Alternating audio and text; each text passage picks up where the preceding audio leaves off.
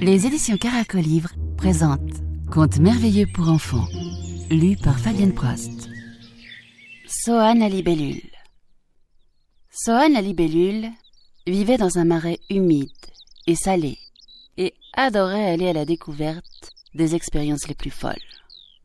Elle avait beaucoup d'idées géniales et ses créations mettaient souvent de l'animation dans les lieux. Un jour, avec des petites feuilles rigides plantées autour d'un roseau, elle confectionna une hélice. Chouette, se dit-elle, je vais m'en servir pour voler encore plus vite. Elle la colla derrière ses fesses et commença à voler dans le ciel. Soudain, un coup de vent souffla, et Sohan fut propulsé à toute allure de l'autre côté du marais. L'hélice tournait à toute vitesse, et l'on pouvait entendre un doux bruit de ronronnement. Bzoum en haut, bzoum bzoum à gauche, bzoum moum à droite.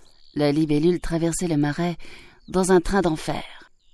Elle dépassa un banc de canards qui volait dans le ciel et qui crurent avoir affaire à une météorite tombée du ciel. Tous aux abris criait le chef. Des objets volants non identifiés et hyper rapides tombent du ciel. Sohan continua son voyage turbo et attrapa au vol une petite grenouille en plein bond. Celle-ci se retrouva scotchée contre la tête de la libellule qui, du coup, n'y voyait plus rien. Mais, mais, mais, que se passe-t-il? Je suis encore en l'air. Je ne croyais pas avoir pris autant d'élan pourtant. La libellule volait au hasard, avec la grenouille collée contre elle par la vitesse. Et boum Arrêt brutal contre un tronc d'arbre qui se trouvait sur le passage. La grenouille fut assommée et crut, quand elle se réveilla, avoir rêvé.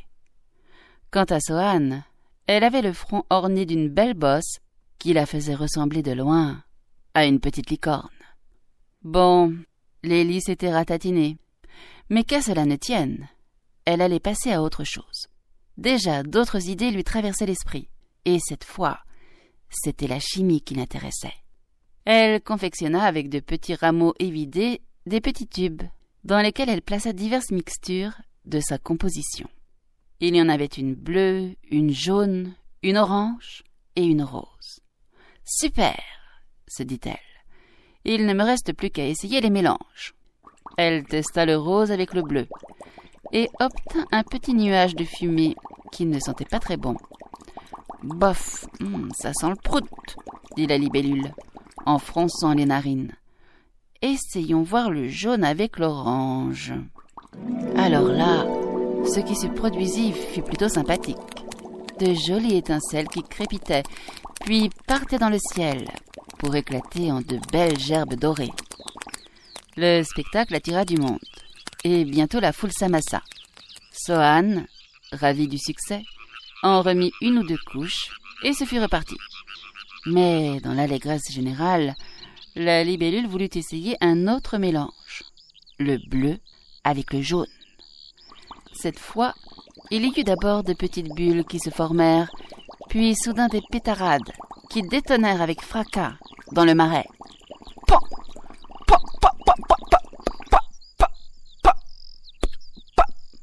Panique dans le quartier. On crut que les chasseurs étaient de retour, et on se sauva à tire d'aile, à pattes raccourcies. Enfin, très vite. Ce fut là que Sohan osa le dernier mélange. Le rose avec le jaune. Alors là, ce fut l'apothéose.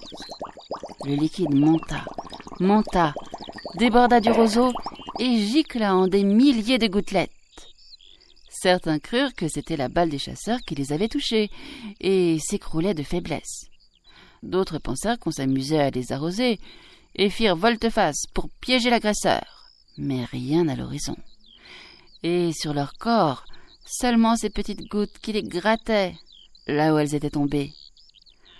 Bientôt tout le marais se retrouva en train de se gratter, et ça faisait un sacré remue-ménage. C'est une attaque de puces. Elles se sont cachées dans les gouttes, dit un corbeau, les pattes écartées pour se gratter les ailes. Mes pattes, elles me démangent. J'ai mis une araignée dont les jambes tambourinaient, comme si elle dansait le rock. Et moi, c'est mon cou pleura une pauvre poule d'eau qui avait beau tourner le bec dans tous les sens, ne parvenait pas à atteindre l'endroit sensible. Swan regardait tout ça un peu dépité. Bon, il valait mieux ranger ses tubes et ne plus les sortir d'un moment. Il fallait encore un peu travailler avant pour tenter de comprendre ce qui pouvait être déclenché. Sohan continua ses tours de génie et parfois le marais s'emportait mieux, parfois c'était le contraire. Mais ce n'était pas partout qu'on pouvait se vanter d'avoir chez soi un génie. Alors, il fallait bien faire avec.